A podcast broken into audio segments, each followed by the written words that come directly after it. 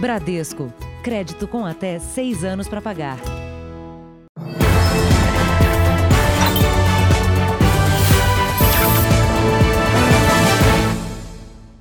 Olá, boa noite. Boa noite. Um casal foi preso hoje suspeito de integrar a milícia que expulsa moradores no Rio de Janeiro. Os dois são suspeitos de retirar de casa mais de 10 famílias. O Erlin Pereira, um dos presos, usava tornozeleira eletrônica porque já cumpria pena por porte de arma de fogo em regime semiaberto. Segundo a polícia, ele era o responsável por expulsar moradores que não concordavam com as ações da quadrilha. A mulher dele, Rayana Almeida de Andrade, também foi presa na operação. Ela é suspeita de fazer cobranças daqueles que eram ameaçados. A organização criminosa agia em Santa Cruz, na zona oeste do Rio, e teria retirado mais de 10 famílias de um conjunto habitacional. Os apartamentos desocupados eram alugados ou revendidos na comunidade. Uma das famílias recebeu um prazo de cinco dias para deixar o imóvel. Caso contrário, sofreria punição severa. O medo dos milicianos fez uma das vítimas sair de Santa Cruz e percorrer mais de 50 quilômetros até essa delegacia no Leblon. Só assim o morador se sentiu à vontade para fazer a denúncia. Por temerem serem vistos por olheiros que, que frequentam aquela localidade e são vinculados ao grupo miliciano e, e a partir daí sofrerem eventual represália. No caderno de contabilidade, anotações indicavam que cada família tinha que pagar 25 mil reais para poder morar na unidade habitacional. Um terceiro suspeito de integrar a milícia está foragido. Criminosos seriam ligados ao Wellington da Silva Brago Eco, conhecido por controlar a maior milícia do Rio. Ele está foragido. Na noite de quinta-feira, 12 homens que teriam envolvimento com a quadrilha de Eco morreram em confronto com a polícia em Itaguaí. No dia seguinte, a Força Tarefa para combater a milícia fechou pontos comerciais explorados pelos criminosos e prendeu 18 suspeitos. Veja agora outros destaques do dia. Comoção na despedida da ginasta medalhista dos Jogos Pan-Americanos. Primavera no sul tem geada e temperaturas abaixo de zero. O uso de máscaras pode provocar problemas na pele. Presidente da Câmara diz que não vai renovar o orçamento de guerra. A história dos brasileiros adotados por estrangeiros que agora vão conhecer a família biológica. A queda de braço entre Biden e Trump pelos eleitores da Flórida. E os idosos que não têm mais obrigação, mas fazem questão de votar.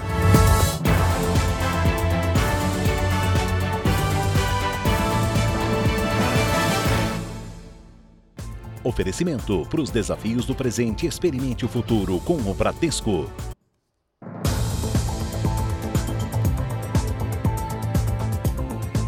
Está sendo velado neste momento em Toledo, interior do Paraná, o corpo da ex-ginasta Ana Paula Schaeffer. A medalhista do PAN de 2007 foi encontrada morta dentro de casa. A família acredita que ela foi vítima de um infarto fulminante. No velório, parentes, amigos e fãs comovidos com a morte precoce da ex-ginasta. A Ana foi uma das melhores ginastas do país, sabe? E uma das melhores técnicas também que o país tinha. Então, é uma perda para mim como amiga, para a família dela como filha e para todo mundo da área do esporte, eu acho. Ana Paula foi encontrada morta em casa pela mãe. A família acredita que ela tenha sofrido um infarto fulminante. Mas os exames iniciais do IML foram inconclusivos. Uma investigação mais detalhada deve apontar nos próximos dias a causa da morte. Já era quase meio-dia e não escutei barulho de nada. E ela sempre falava no telefone antes de levantar. E aí eu fui lá, bati na porta e não respondeu. Ana Paula começou na ginástica rítmica com apenas 9 anos. Participou de várias competições ao redor do mundo e conquistou medalha de bronze nos Jogos Pan-Americanos do Rio em 2007. Atualmente, ela atuava como técnica em Cascavel, no oeste do Paraná. Às vezes eu precisei marcar treino 4 horas da madrugada, lá estava ela comigo. Treinava, treinava, se esforçava, repetia, repetia. E... A Confederação Brasileira de Ginástica lamentou a morte da ex-atleta da seleção. O enterro deve acontecer amanhã à tarde. Foi enterrada hoje no Rio de Janeiro a viúva do apresentador Chacrinha. Florinda Barbosa de Medeiros completaria 100 anos neste sábado. Ela foi sepultada ao lado do Chacrinha. Florinda morreu dormindo em casa, vítima de uma parada cardíaca. Ela deixa um filho, oito netos e, oito, e dois bisnetos. Outros dois filhos já morreram, um deles vítima de coronavírus. Vamos agora aos números de hoje da pandemia de coronavírus no Brasil. Segundo o Ministério da Saúde, o país tem 5 milhões 224 mil 362 casos de Covid-19. São 153.675 mortos. Foram 461 registros de mortes nas últimas 24 horas. Também entre ontem e hoje, 15.755 pessoas se recuperaram. No total, já são 4 milhões 635 mil 315 pacientes curados e 435.372 seguem em acompanhamento. Na contramão da Europa, o Brasil vem apresentando uma tendência de queda no número de casos e de mortes pela Covid-19. Países europeus que vivem uma espécie de segunda onda da doença são criticados pela falta de uso de máscaras e pelas aglomerações que resultaram nessa guinada. Especialistas alertam, viu? Não baixar a guarda é uma das lições que ficam. Depois de três meses de isolamento, Gislaine e o marido voltaram a trabalhar Demorou um pouco, mas os dois foram infectados pela Covid-19. É bem complicado. Eu estou sofrendo um pouquinho, né? Porque eu já tenho um problema de saúde. Fala-se numa segunda onda na Europa e nos Estados Unidos. A reabertura, o relaxamento nas medidas de proteção e a aglomeração de pessoas também são apontados como causas do súbito aumento no número de casos. Mas existe uma diferença de patamar. A França registrou pela primeira vez 30 mil casos em um dia, com 88 mortos. Nos Estados Unidos, foram mais de 65 mil casos em 24 horas, com 793 óbitos. No Brasil, os números estão em queda com uma curva mais parecida com a dos Estados Unidos. Como a reabertura aqui é mais recente, o futuro é imprevisível. Certamente esse modelo americano ele é muito próximo do modelo brasileiro. É, talvez a gente fique estacionado aí num meio termo. Há motivos para cautela. No Brasil, a pandemia não se espalhou como na Europa e nos Estados Unidos. O Brasil tem algumas características do ponto de vista de, de é, transporte que diferem um pouco desses dois lugares, né? Então a gente usa menos o transporte aéreo e mais o transporte rodoviário, o que poderia, num primeiro momento, retardar um pouco mais a, o aparecimento de casos em cidades menores. A doutora Natália e o marido dela sobreviveram a casos graves de Covid ela perdeu várias pacientes grávidas e bebês em São Luís. Agora se preocupa com os casos em pequenas cidades do interior do Maranhão. No interior do estado, a gente ainda tem muitos casos novos e a gente tem tido uma dificuldade muito grande de dar uma assistência adequada para esses pacientes, porque a maioria das vezes, quando eles procuram um hospital, eles já estão em nível grave. O consenso é que a pandemia não acabou e três medidas são essenciais para evitar que se repita no Brasil o repique que está acontecendo lá fora. Distanciamento, higiene das mãos, uso correto da máscara. É, já passa de 39 milhões o número de infectados por coronavírus em todo o mundo. Na Europa, vários países adotaram novas medidas para tentar conter a propagação da doença. A partir de hoje, mais de 20 milhões de moradores de Paris e outras oito cidades francesas terão que respeitar um toque de recolher. Teatros, cinemas, bares e restaurantes devem fechar as portas às nove da noite. A Alemanha registrou um novo recorde de casos. Foram mais de 7.800 infectados em 24 horas. A chanceler Angela Merkel pediu à população que evite sair de casa. Em Londres, manifestantes percorreram as ruas da capital britânica exigindo o fim do lockdown. E o governo italiano estuda impor mais restrições à medida que os números também aumentam no país. A máscara facial faz parte da rotina durante a pandemia de coronavírus. Só que, além de incomodar, o uso contínuo pode provocar problemas na pele. As temperaturas estavam mais baixas no país quando o uso da máscara de proteção passou a ser obrigatório. Agora, com a chegada das estações mais quentes, o uso desse acessório vai exigir um novo esforço da população. Quando a primavera começou, a gente já começou a sentir que a mudança do clima terminou incomodando mais ainda a máscara. Mas é algo que a gente ia precisar se adaptar mesmo. Dá aquela falta de ar. Só que é obrigatório também para a nossa melhora, para a nossa saúde, né? E para o nosso bem também. O calor associado ao uso contínuo da máscara e ao tipo de tecido pode contribuir para o aumento de inflamações na pele. Durante a pandemia, lesões no rosto, como acne, rosácea e dermatite, passaram a ser mais frequentes. Eu tenho trabalhado de forma presencial e utilizado a máscara ao longo de muito tempo, o que gerou em mim um aumento na oleosidade da pele e no surgimento de acne. Esta dermatologista explica como prevenir inflamações na pele causadas pelo uso contínuo de máscaras nesse período. Primeiro ver o tipo de máscara que você se adequa mais. Depois a questão da higienização, usar um sabão suave que não vai irritar e que seja adequado para o seu tipo de pele. Um motorista com sinais de embriaguez pagou fiança e foi liberado depois de bater em três carros estacionados em Belo Horizonte.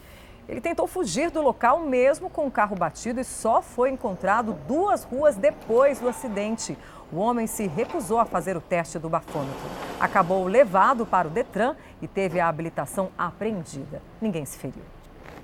A polícia apreendeu hoje quase uma tonelada de maconha num carro em Seropédica, na região metropolitana do Rio de Janeiro. Foi uma ação de policiais civis e de patrulheiros da Polícia Rodoviária Federal que usaram até um helicóptero. O carro parado na Via Dutra transportava 750 quilos de maconha. Os cinco presos vão responder por tráfico de droga e associação para o tráfico.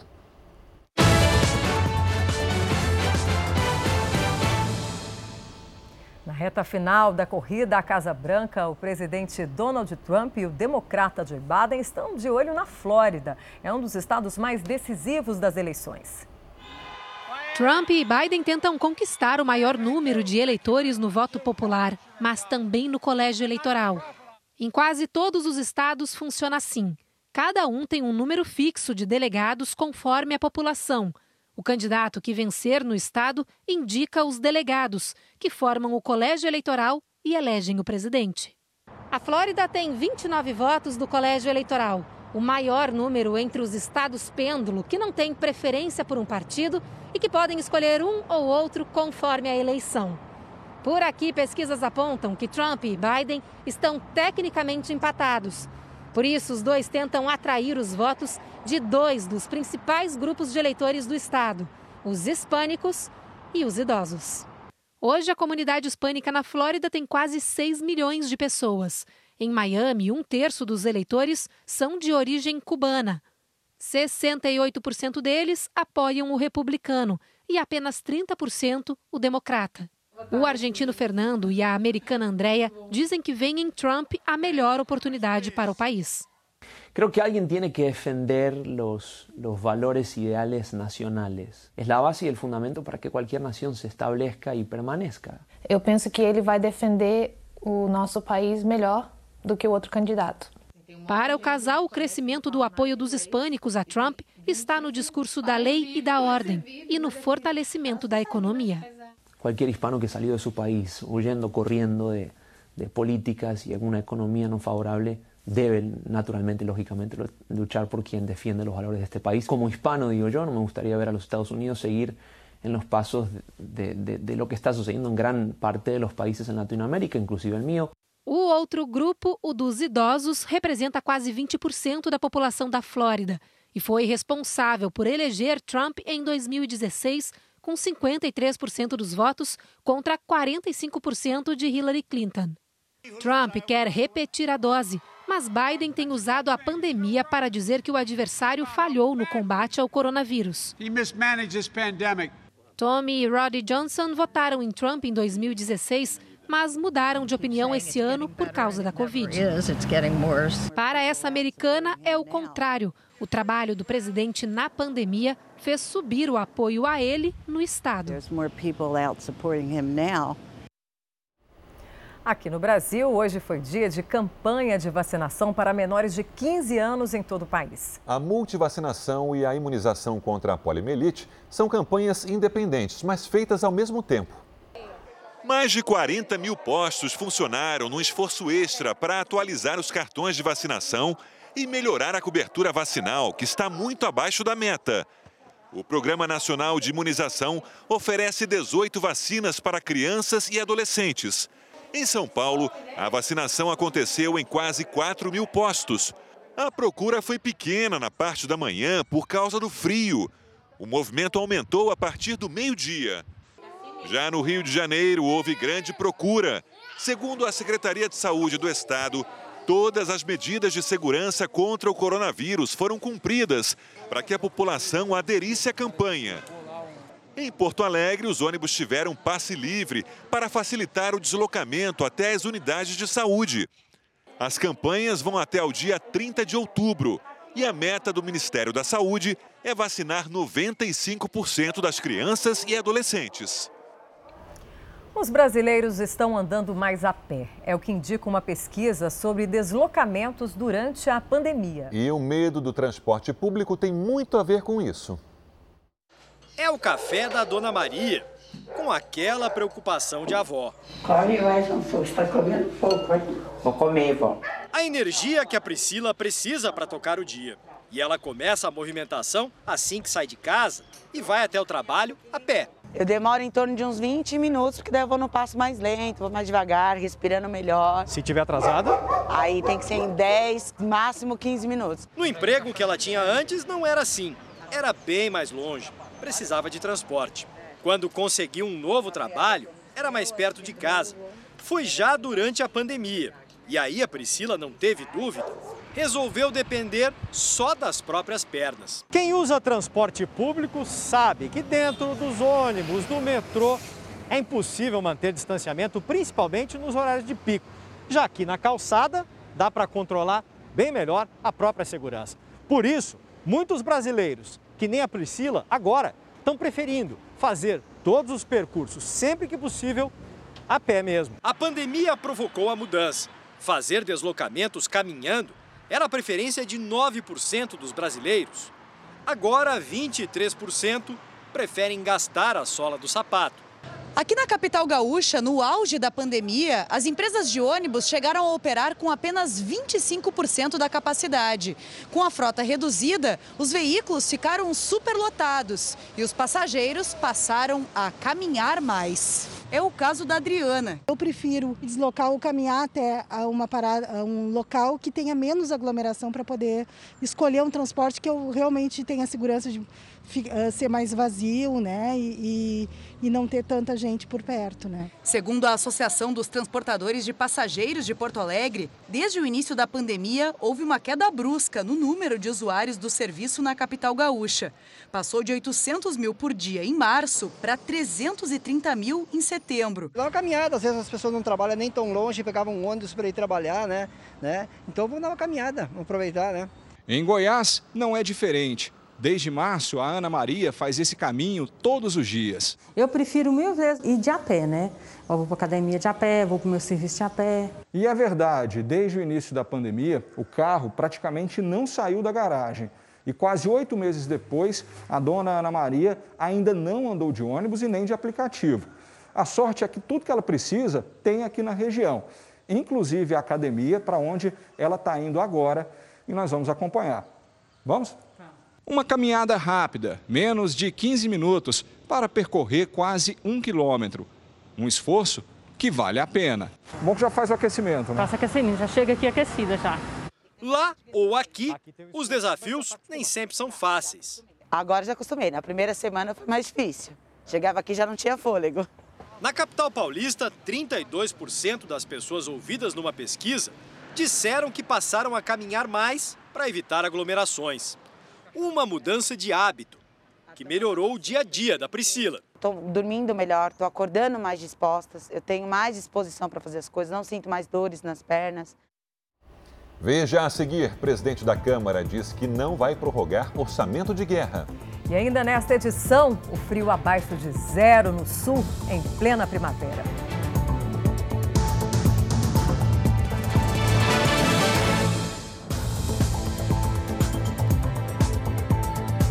Presidente Jair Bolsonaro participou de um evento militar no Rio de Janeiro. Mais de 400 cadetes do Exército concluíram a primeira etapa da formação de oficiais. Antes da cerimônia, o presidente foi até a margem da Via Dutra, acompanhado de seguranças e policiais rodoviários federais para cumprimentar motoristas. Na Academia Militar das Agulhas Negras, Bolsonaro foi recebido com honras militares. 441 cadetes receberam os espadins, que são réplicas da espada de Duque de Caxias, patrono do Exército. A cerimônia marca a primeira fase do curso de oficiais. Rafael Leles, de 19 anos, primeiro colocado da turma, recebeu o espadim das mãos do presidente. Também participaram do evento o vice-presidente Hamilton Mourão e quatro ministros. A apresentação durou pouco mais de uma hora. No discurso, o presidente destacou a importância da liberdade. Aqui, jovens cadetes, mais do que aprender a defesa da pátria, e a garantia dos poderes, a missão de, ao lado do povo, nos garantir a liberdade, bem maior de uma nação. O presidente Jair Bolsonaro tem participado das cerimônias de formatura aqui na Academia Militar das Agulhas Negras, na cidade de Resende. Mas, por conta da pandemia, as cerimônias estão mais restritas. Cada cadete foi autorizado a convidar até quatro pessoas e só uma pôde tirar fotos com o formando. Foi uma confraternização rápida com cada familiar. Depois do evento, Bolsonaro foi de helicóptero até São José do Rio Preto e de lá embarcou para Brasília. O presidente chegou no fim da tarde e foi direto para o Palácio da Alvorada. O presidente da Câmara, Rodrigo Maia, diz hoje que não deve permitir que a prorrogação do estado de calamidade seja votada na casa. A medida que permite furar o teto de gastos vale até o fim do ano. Rodrigo Maia negou a possibilidade de prorrogar o estado de calamidade por três meses, a partir de janeiro do ano que vem, o que abriria espaço para que o auxílio emergencial também fosse estendido dentro do orçamento de guerra, que não respeita o teto de gastos. Eu digo, como presidente da Câmara, que essa possibilidade não existe de prorrogar a calamidade. E, automaticamente, prorrogando a PEC da guerra, você vai dar uma sinalização muito ruim né, para aqueles que confiam e precisam da credibilidade da, da âncora fiscal para continuar investindo ou voltar a investir é, nesse país. O presidente da Câmara acha que o governo e o Congresso precisam fazer cortes para acomodar no orçamento cerca de 30 bilhões de reais necessários para a criação de um novo programa social que pode substituir o Bolsa Família e socorrer quem ficar sem renda com o fim do auxílio emergencial. Rodrigo Maia adotou uma nova postura nas discussões sobre a criação de um novo imposto sobre transações financeiras. Disse que, mesmo sendo contra a proposta do Ministério da Economia, não vai impedir o debate. A ideia é defendida pelo ministro Paulo Guedes como forma de desonerar a folha de pagamento das empresas em contratações de até dois salários mínimos. Em inglês, o ministro falou que é ruim tributar transações financeiras, mas que ainda pior é o imposto sobre o emprego, que dificulta as contratações. There's only one reason why you could think of this. It's because there is a worse one operating today. Veja agora os destaques do Domingo Espetacular. Esse homem foi acusado de um crime, acabou preso e agora luta para provar que é inocente. Como a ciência pode devolver a ele a liberdade? A história do ex-policial que se tornou um dos criminosos mais procurados do Brasil e a participação dele em roubos milionários. Os bastidores da separação do ano. O que aconteceu entre Gustavo Lima e Andressa Suíta? E por que a notícia pegou os fãs e até mesmo Andressa de surpresa? Sem nenhum motivo. Tem aventura no ar. Um salto com mais de 40 paraquedistas um desafio a quase 5 mil metros de altura. E aí, será que eles conseguiram? Por onde anda Davi Pinheiro? O ator revela a luta que teve contra uma doença que o deixou entre a vida e a morte. E como ele está hoje, aos 70 anos. É no Domingo Espetacular. Depois da Hora do Faro. Até lá! Veja a seguir as irmãs brasileiras que estão entre as pessoas mais influentes do mundo. E os idosos dispensados da eleição, mas que fazem questão de votar.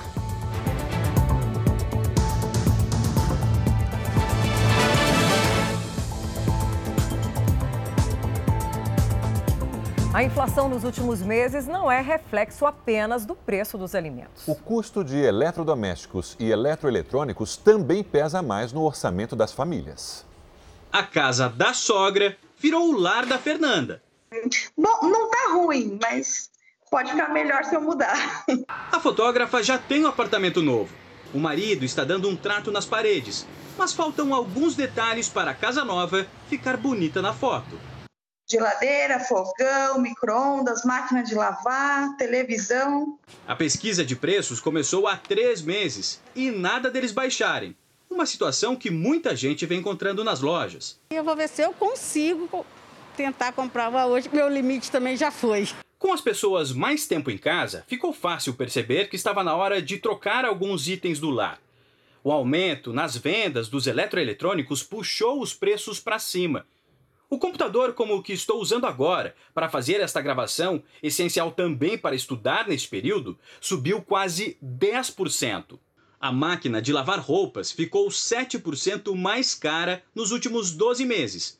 O micro-ondas subiu 5%. A maioria dos itens domésticos subiu bem mais do que a inflação. A alta nos preços dos eletrodomésticos de janeiro até agora foi de 13,5% o real já se desvalorizou mais de 30% em relação à moeda americana. Isso encarece vários componentes que equipam os produtos que a gente compra. A Fernanda encontrou uma alternativa para economizar: produtos usados vendidos na internet. A economia pode chegar até 70%. Ainda assim, não vai dar para comprar tudo até a mudança. O essencial é a geladeira. E a gente tem na geladeira, a gente vai para lá, e a gente se vira, pede marmitex, é, o micro-ondas, faz uma comidinha no micro-ondas. Quer dizer, pode ir até sem fogão? Pode, a gente vai ter que ir sem fogão. Duas irmãs de Anápolis, em Goiás, estão entre as 100 pessoas negras mais influentes do mundo. Pois é, juntas elas ajudaram mais de 70 mil pessoas em 17 países. As irmãs biomédicas Brenda e Beth Age já doaram chinelos para 55 mil crianças ao redor do mundo. Foi numa viagem à África que elas descobriram por que os meninos andam descalços. Fomos até uma loja né, onde estava vendendo chinelos e vimos ali que o, o par de chinelos custava 40 dólares. A média de, família, de filhos por família africana era de 9 filhos, então era impossível comprar. Elas começariam então a primeira campanha de arrecadação de chinelos, 10 anos atrás. Quando a gente calça uma criança, a gente está levando saúde, representa mobilidade, porque uma pessoa calçada ela anda melhor, representa inclusão, porque em muitos locais públicos, como escolas, shoppings, outras Outros grandes centros só permitem a entrada de, de, pessoas calçadas. Hoje, as irmãs também levam assistência médica e odontológica a crianças pobres e ensinam costura como forma de empoderamento feminino. Por conta desse trabalho social, as irmãs goianas de Anápolis apareceram na lista da ONU das 100 pessoas negras mais influentes do planeta. Elas foram indicadas na categoria Humanismo e Ativismo. Além delas, oito brasileiros integram a lista. Entre elas, a cantora Isa, o cantor Léo Santana, o educador financeiro e fundador do movimento Black Money, Alan Soares, e a primeira bailarina de uma das companhias mais respeitadas do mundo, Ingrid Silva. É um prêmio que pessoas bastante reconhecidas né, já receberam. Barack Obama, Lewis Hamilton, a própria Beyoncé também já recebeu. O reconhecimento ao projeto, que começou pequeno numa cidade do interior de Goiás, é um estímulo para que elas possam alcançar ainda mais pessoas. A gente espera que com isso outras pessoas se sintam desafiadas, inspiradas a começar a fazer algo, porque nós começamos sem querer, não foi para chegar até aqui, mas chegamos. A primeira-ministra da Nova Zelândia, Jacinda Ardern, foi reeleita na disputa com outra candidata, Com 49% dos votos, Jacinda derrotou a opositora Judith Collins. É o maior apoio que um partido neozelandês recebe nas eleições em 24 anos. A Premier ficou conhecida pelas políticas de combate à pandemia. A Nova Zelândia foi o primeiro país a se declarar livre da doença. E pela primeira vez em mais de 20 anos, a eleição presidencial na Bolívia não terá a participação do ex-presidente Evo Morales. Os eleitores irão às ruas amanhã para decidir quem irá substituir a presidente interina Janine Anhes. Luiz Arce, aliado de Evo Morales, lidera as intenções de voto e é seguido pelo ex-presidente Carlos Mesa. O número de eleitores idosos cresce no Brasil por causa do envelhecimento da população. E mesmo quem não precisa mais votar, dá um jeitinho de sair de casa para escolher os representantes. Há quase duas décadas, votar não é mais uma obrigação para Dona Maria Auxiliadora. Mas ela não abre mão desse direito e, com 87 anos, deixa claro: enquanto houver saúde e disposição, fará parte dela. É o dever nosso, né? Vivemos na democracia, apesar das nossas decepções. O número de eleitores mais velhos tem crescido no Brasil.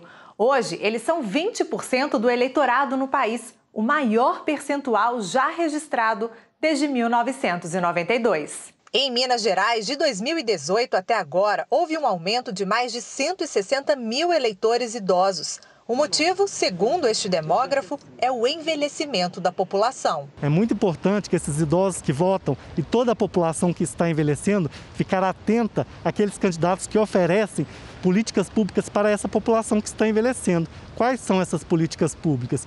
Políticas públicas de acessibilidade, de educação, de saúde. Nestas eleições, serão 30 milhões de pessoas com mais de 60 anos que vão sair de casa para votar e devem se proteger. Os idosos terão horário preferencial no dia da votação, de 7 às 10 da manhã, e as sessões eleitorais devem adotar uma série de medidas para evitar a disseminação da Covid-19, como o uso do álcool em gel e as recomendações de levar a própria caneta e manter pelo menos um metro de distância do outro eleitor na fila. A máscara, claro, será obrigatória. O sábado de primavera amanheceu com temperatura abaixo de zero na Serra Catarinense. O campo todo coberto de branco mostrava que a temperatura era bem fria. A camada de gelo que se formou era alta.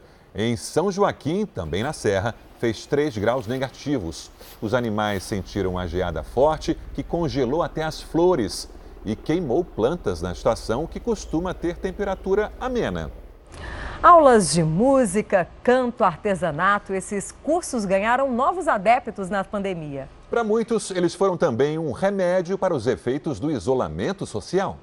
It's a little bit funny. Giovana encontrou na música o alívio para o estresse durante a pandemia. Tem momentos em que a gente realmente precisa parar e falar: nossa, eu não estou no meu eixo. E com a pandemia a gente conseguiu ter essa, essa pausa e falar: nossa, Olha o ritmo que eu estava seguindo. Ela solta a voz em casa mesmo. As aulas são todas online. Uma facilidade que atraiu não só Giovana, mas muitas outras pessoas que queriam explorar habilidades desconhecidas, mas não tinham tempo. De abril a setembro desse ano, a procura por professores que dão aula online de música praticamente dobrou no estado de São Paulo. Para você ter uma ideia, acho que uns 70% dos alunos já falam para mim, é, quando voltar presencial, eu provavelmente vou continuar online. Eu percebo que é uma válvula de escape emocional mesmo. A música é maravilhosa, né? Violão, teclado e canto estão no topo da lista dos cursos mais procurados. Mas não é só de música que vive quem pretende explorar novos caminhos. A busca por fazer algo diferente durante a quarentena levou muita gente ao encontro dos trabalhos manuais, como a costura, o crochê, a pintura. Esta escola de artesanato ficou fechada por quatro meses e, quando reabriu, aumentou o número de alunos. Tem muita gente que me liga, muita procura e quer saber se vai ser aula individual, se não vai ter muito aluno por turma. Hoje eu estou, em média, uns 20 alunos. A vontade de aprender a bordar, costurar, pintar é de longa data. Aparecida já era aluna e não via a hora de retornar ao curso. Isso aqui é uma terapia mesmo. Eu brinco com a professora. Eu falo, você não é só professora, você é psicóloga, psicoterapeuta, é tudo. Isso faz muito bem para as pessoas. Às vezes as pessoas chegam até chateadas, ai, não tive um dia bem, e vão embora ótimas, entendeu? Uma fabricante de ração brasileira vai ter que indenizar um produtor rural de Minas Gerais em quase 90 mil reais. O alimento tinha os valores nutricionais alterados, o que poderia prejudicar os animais. Rubens cria gado Nelore, puro de origem, de alto valor genético e usado também em exposição na fazenda em Curvelo, região central de Minas. Ele conta que estava alimentando os animais regularmente, mas a criação não ganhava peso. Desconfiado, fez uma perícia e o laudo comprovou que a ração tinha metade da proteína indicada no rótulo. O resultado deu 11,8% de proteína, ao passo que a ração comprada deveria ter 22%. Foi então, em 2013, que o produtor rural decidiu entrar na justiça. Já tinha olhado a silagem, já tinha olhado o capim, já tinha olhado o trato e nada estava em, em desconformidade com o que ele sempre aplicou. Geraldo ganhou a causa no início do ano, mas a empresa recorreu. O Tribunal de Justiça de Minas manteve a sentença determinou que a empresa pagasse 87 mil reais para o produtor rural, 15 mil de indenização e 72 mil de ressarcimento do valor pago pelo alimento adulterado. O Ministério da Agricultura recolhe os produtos para verificar se os níveis de nutrientes são os mesmos declarados. Se forem encontradas irregularidades, é aberto um processo administrativo. As penalidades podem ser advertência, multa e até interdição. A empresa de alimentos para animais disse que o fato ocorreu há muitos anos e que todas as medidas necessárias já foram tomadas. Espero que daqui para frente essas empresas é, pensem bem e e tratem os seus produtores rurais aí com mais atenção e cuidado. Para driblar o desemprego, uma professora do Rio de Janeiro decidiu oferecer faxinas com direito a aulas de história. E adivinha, a ideia fez sucesso nas redes sociais. Casa limpa e cheirosa. De quebra, um pouco de conhecimento sobre história da arte. Você caminha para a Baixada Fluminense e você tem um outro movimento de grafite que é o do enraizado de morro agudo, né? É o que oferece a professora Silvia. Ela é formada em artes pela Universidade Estadual do Rio de Janeiro. Sem emprego, precisou se reinventar. Eu não pago as minhas contas hoje, eu não posso sobreviver com a minha profissão. Isso é, é muito surreal. Ela chama o novo trabalho de faxina artística. Decidiu oferecer o serviço pelas redes sociais por meio desse cartaz e logo foi um sucesso. Eu vou fazer faxina, mas eu não quero deixar de atuar. E comecei a pensar, falei, não, vou fazer faxina com aula de arte, eu vou oferecer. E coloquei, botei em vários grupos, assim, de quinta para sexta. E aí, de repente, eu fui vendo as notificações, quanto que é tal lugar, tal lugar. O Edmilson foi o primeiro a contratar a faxina diferenciada e pretende continuar com as aulas uma vez por semana. Acho que ela ainda tem muita coisa para falar e também faxina é uma coisa que você tem que estar sempre fazendo.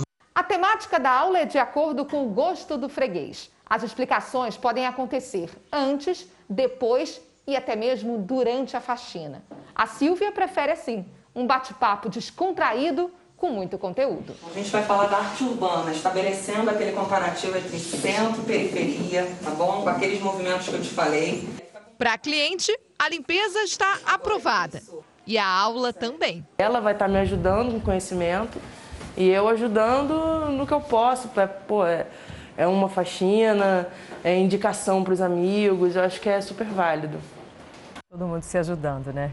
Banksy, o artista de rua britânico com fama internacional, admitiu ser o autor de um grafite na Inglaterra. A imagem misteriosa apareceu no muro de um salão de beleza na cidade de Nottingham. E retrata uma garotinha rodando um bambolê feito com pneu de bicicleta, bem ao lado de uma completamente destruída. A obra despertou a curiosidade dos moradores da região e atraiu fãs do artista. Na Jordânia, um projeto voltado exclusivamente às mulheres proporciona importante fonte de renda para elas. Detalhe: ainda ajuda o meio ambiente. Este grupo de mulheres passa o dia colhendo plantas e transformando as folhas em peças únicas de papel e arte. Elas fazem parte da cooperativa Iraque Alamir, uma organização fundada há 24 anos para incluir as mulheres no mercado de trabalho. As plantas que seriam queimadas pelos fazendeiros após a colheita agora têm outro destino. Yusra Alabadi, a presidente da cooperativa, compra as plantas, o que gera renda extra aos agricultores e ainda ajuda a combater a poluição. Na Jordânia, as mulheres representam apenas 15% da força de trabalho, uma das taxas mais baixas do mundo. Nos últimos anos, o desemprego tem afetado 25% da mão de obra feminina.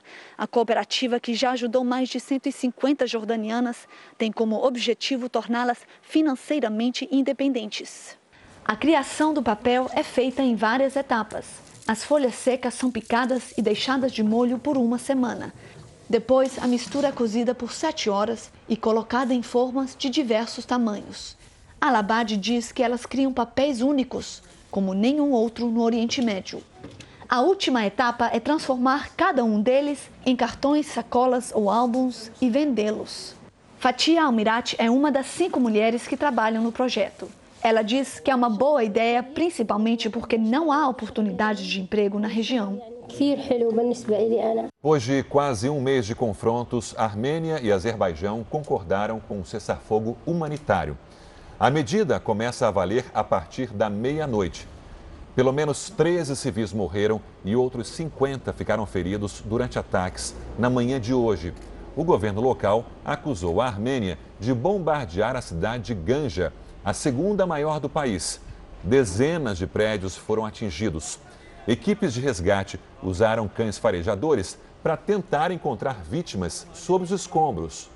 O exército armênio nega a ação e diz que foi alvo de mísseis. As ex-colônias soviéticas haviam desrespeitado uma primeira negociação de paz que foi mediada pela Rússia, isso há uma semana. E pelo menos três pessoas ficaram feridas depois que um vazamento de gás provocou a explosão de uma fábrica no estado americano da Virgínia.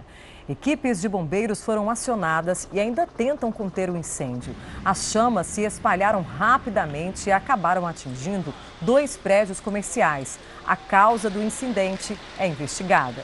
A pandemia fez crescer um hábito perigoso entre os brasileiros: a automedicação e o uso de remédios feitos com plantas. Médicos alertam que, sem eficácia comprovada, esses supostos medicamentos, além de não curar, podem esconder problemas mais sérios. Você também pode ter alguns cuidados na hora de usar fitoterápicos. Aponte a câmera do seu celular para o QR Code na tela e veja quais são. Alecrim. Ansiedade, angústia, né? Muito bom. Cavalinha. Pro rins, vesícula, cistite. Entendeu? Erva de Santa Maria. Pulmão, pneumonia, para tosse, o pessoal toma. Anti-inflamatório também ele funciona para os ossos. Dona Ruth aprendeu sobre as plantas ainda menina e há mais de 30 anos vende uma variedade na feira. Para ajudar, para fortalecer. Uhum. Usar chás e fitoterápicos como remédios tem sido a escolha de muita gente. Calmar, às vezes para o estômago, para ansiedade, eu levo que é a, a, a erva cidreira, uhum. Entendeu? O alecrim, que é para o coração. Muita gente ainda confunde os remédios homeopáticos, que são aquelas fórmulas desenvolvidas a partir de elementos de origem animal ou mineral dos fitoterápicos, que são plantas, em folhas, pó ou até mesmo essência. Uma pesquisa feita durante a pandemia mostrou que quase 80% dos brasileiros fazem uso de medicamentos assim, naturais ou andam se medicando por conta própria. Apesar de uma rotina saudável, a professora de Pilates, Elaine, viu a ansiedade crescer durante a pandemia. Tensão, dor de cabeça e bruxismo. Aquele ranger dos dentes. Eu trouxe um blend de chá, por exemplo, do que tem o maracujá, tem a camomila, a melissa, né, a cidreira, eu faço esse blend de chá. Eu já percebo que eu já estou um pouco mais desacelerada, né, e eu observo que o meu sono tem mais qualidade.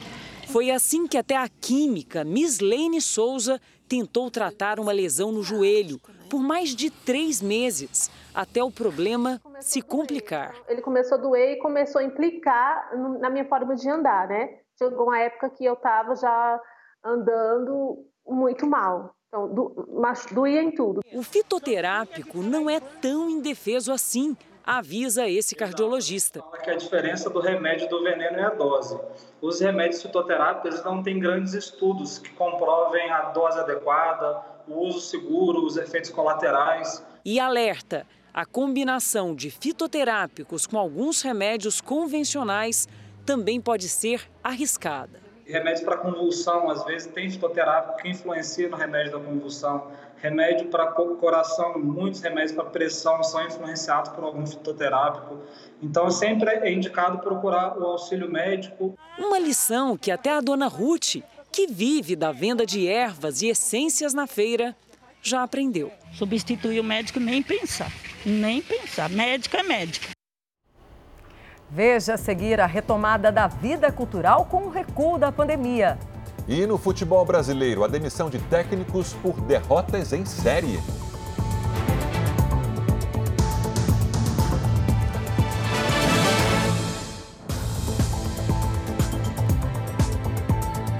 Cem pacientes de um hospital particular de Brasília foram retirados do local após um incêndio na casa de máquinas. O Tiago Nolasco está lá e tem as informações. Olá, Tiago, boa noite. Oi, Patrícia, boa noite para você, para o Sérgio e para todos. O incêndio começou por volta de 7, 7 e 15 da noite, de acordo com o Corpo de Bombeiros. Atingiu a casa de máquinas, como você falou. Os homens do bombeiro, dos bombeiros não tiveram muitas dificuldades de apagar as chamas. As dificuldades foram sim para evacuar os pacientes aqui do hospital. Nós temos imagens que mostram que muitos precisaram ser trazidos aqui para o lado de fora. Então, foi aí mais de uma hora de atendimento a essas pessoas aqui do lado de fora. Agora muitos pacientes já estão retornando para o hospital, esse hospital que fica aqui na Asa Norte, área central de Brasília. É com vocês em São Paulo. Obrigada, Tiago, pelas informações. A polícia de São Paulo vai investigar uma abordagem de seguranças do metrô a um músico. Yuri Fernandes Freire alega que foi obrigado a sair de um vagão mesmo sem estar cantando. Já o metrô afirma o contrário. O músico foi imobilizado por agentes e sofreu um corte no supercílio. Entra ano, sai ano e um hábito não muda no futebol brasileiro: a dança de cadeiras entre os técnicos de futebol. Somente na Série A, 12 treinadores já perderam emprego em apenas 16 rodadas. Enquanto os estrangeiros brilham, os brasileiros sofrem. Vanderlei Luxemburgo não resistiu às críticas no Palmeiras e foi mais um treinador demitido. Em três derrotas, é, foi tomada a decisão de me mandar embora. Isso faz parte do, é, do futebol. Alguns técnicos tentam se proteger criticando os árbitros. Renato Gaúcho, do Grêmio, já ameaçou o diretor da comissão de arbitragem da CBF, Leonardo Gaciba. Chega, seu Gaciba, chega, não dá mais para aguentar. Hoje estou te aliviando ainda nas críticas. Na próxima vou começar a pegar pesado, porque assim não dá mais. Não dá mais mesmo, porque hoje o Grêmio foi prejudicado de novo pelo ato de vídeo. Enquanto nas 38 rodadas do Campeonato Inglês de 2019, sete treinadores foram demitidos, aqui este ano, em apenas 16 rodadas, houve 12 trocas de comando. E nada indica que as demissões parem por aí. Livres desta ameaça, por enquanto, só os estrangeiros, de bem com a vida e com seus times. Estou muito orgulhoso do time. O espanhol Domenech Torren no terceiro colocado Flamengo, os argentinos Eduardo Cudê no vice-líder internacional e Jorge Sampaoli no líder Atlético Mineiro. São eles que hoje dão as cartas e causam incômodo eu percebo que há uma rixa entre eh, os, os técnicos brasileiros e os estrangeiros, e isso não deve acontecer, porque nós temos que lutar pelo, pela melhora do esporte. Brasileiros que foram adotados por famílias estrangeiras têm a ajuda do Ministério da Justiça para localizar as famílias biológicas. É o projeto chamado Direito à Origem, que só este ano já recebeu pedidos de mais de 50 brasileiros que vivem no exterior. A vida de Marim no Brasil foi breve. Com um mês de idade, ela foi adotada em um orfanato da Paraíba por um casal de franceses. No ano passado, ela procurou o Ministério da Justiça para ter informações sobre sua família biológica. Descobriu a mãe e irmãos na Paraíba. Eu acho que eu precisava achar a minha família biológica porque eu estava perdendo algo. Eu precisava saber o que aconteceu comigo quando criança. Eu acho que a minha ligação com a minha mãe era tão grande que eu tinha certeza que ela ficaria feliz me vendo novamente. O Ministério da Justiça tem uma página na internet que se chama Direito à Origem, que permite que brasileiros que foram morar no exterior ainda crianças com seus pais adotivos peçam informações sobre suas famílias brasileiras. De janeiro até o início deste mês, 56 brasileiros pediram ajuda ao Ministério para encontrar seus parentes de sangue. O Ministério da Justiça faz a busca, mas as informações só são passadas a quem solicitou se tiver o consentimento da família que foi localizada. Se ela autorizar, essa localização é fornecida para a pessoa adotada, depois começa uma, uma conversa sobre interesse nessa reaproximação, até que pode chegar a uma viagem, a um encontro pessoal, enfim, e histórias bastante emocionantes. Marine pretende vir em breve ao Brasil conhecer os parentes, mas enquanto isso não acontece, ela e a família brasileira criaram um grupo em uma rede social para que possam conversar. O problema é que nem ela fala português, nem os familiares falam inglês ou francês. A boa notícia: não tem uma briga no grupo da família. Não, never. Com a crise provocada pela pandemia do coronavírus, produtos seminovos têm feito sucesso e um detalhe importante, gerado um dinheiro extra para muita gente. Bom dia, meninas. Já estou por aqui no meu espaço físico, que é meu brechó, que fica na minha residência mesmo. A divulgação é feita pela internet. São várias opções com diferentes valores. Nosso brechó é bem em conta, tá? Temos muitas roupas, temos até saída de praia, temos shortinhos, gente, olha que legal. Joyce também apostou na venda pela internet. Tanto que a sala de casa virou uma espécie de vitrine virtual. São roupas dela e das amigas que já não são mais usadas. Por ser um negócio totalmente virtual, muitas amigas resolveram garimpar, colocar peças para vender e a gente tem conseguido uma renda extra interessante. Olha só que coisa, não foi só na internet que o mercado de roupas usadas cresceu, não. Essa loja aqui onde nós estamos já teve que ampliar o tamanho três vezes desde o início da pandemia. E os donos já pensam em aumentar novamente. E não foi só o tamanho da loja que cresceu, não. O faturamento aqui triplicou, se comparado ao início do ano. Eu fiquei muito surpresa, eu me surpreendi, porque com a chegada da pandemia, se os grandes empresários faliram, infelizmente, eu cresci. Quer dizer, o que foi desfavorável para uns, para mim foi favorável, foi bom. E esse mercado pode crescer ainda mais. Segundo o Ibope, pelo menos 70 milhões de brasileiros têm itens sem uso em casa. Produtos que, se vendidos, podem movimentar até 262 bilhões de reais. Quem aproveita é a clientela, seja pela internet ou presencialmente. Afinal, quem não gosta de um bom preço? Eu não ligo de ser usado, não. O importante é que seja barato, belo e em bom estado para o uso. Com o decreto da chamada Fase Verde, museus e centros culturais de São Paulo retomaram as atividades. Nesses lugares é possível viajar pela história. Oportunidade de ouro para quem não saía de casa. Olhar para o Egito é viajar pela história é ver a riqueza cultural da civilização que viveu milênios antes de Cristo. A exposição marca também a reabertura dos espaços culturais de São Paulo, na fase verde da pandemia. Para vir ao Centro Cultural Banco do Brasil, por exemplo, é preciso agendar pela internet.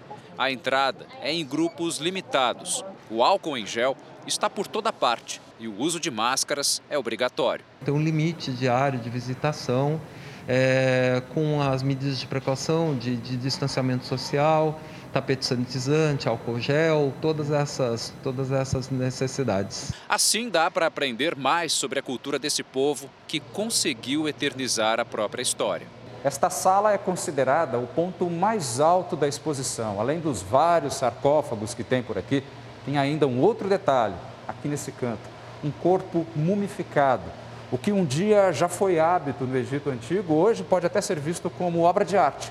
Essa múmia tem cerca de 3 mil anos. Quem passa por aqui se encanta com a exposição e com a oportunidade de sair de casa.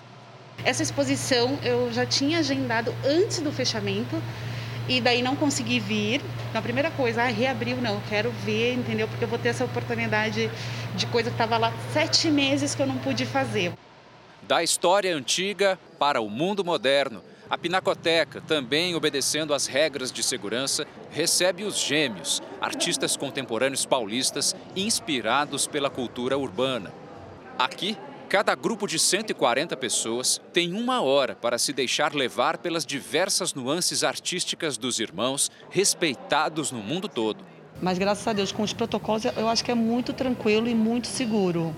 E na tarde de sábado, flagramos os dois ali, aproveitando a volta dos espaços culturais. E acho que abriu num momento muito importante, né? que a gente está precisando respirar, respirar um pouco de ar de arte, cultura. Estamos em pandemia ainda, né? Tem que tomar todos os cuidados ainda que tem que tomar.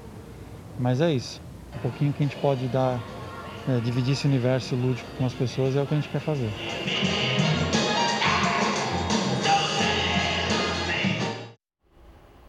O Jornal da Record termina aqui. A edição de hoje na íntegra e também a nossa versão em podcast estão no Play Plus e em todas as nossas plataformas digitais. Você continua com Cidade Alerta. Boa noite para você e um ótimo domingo. Boa noite, eu te vejo amanhã no Câmera Record.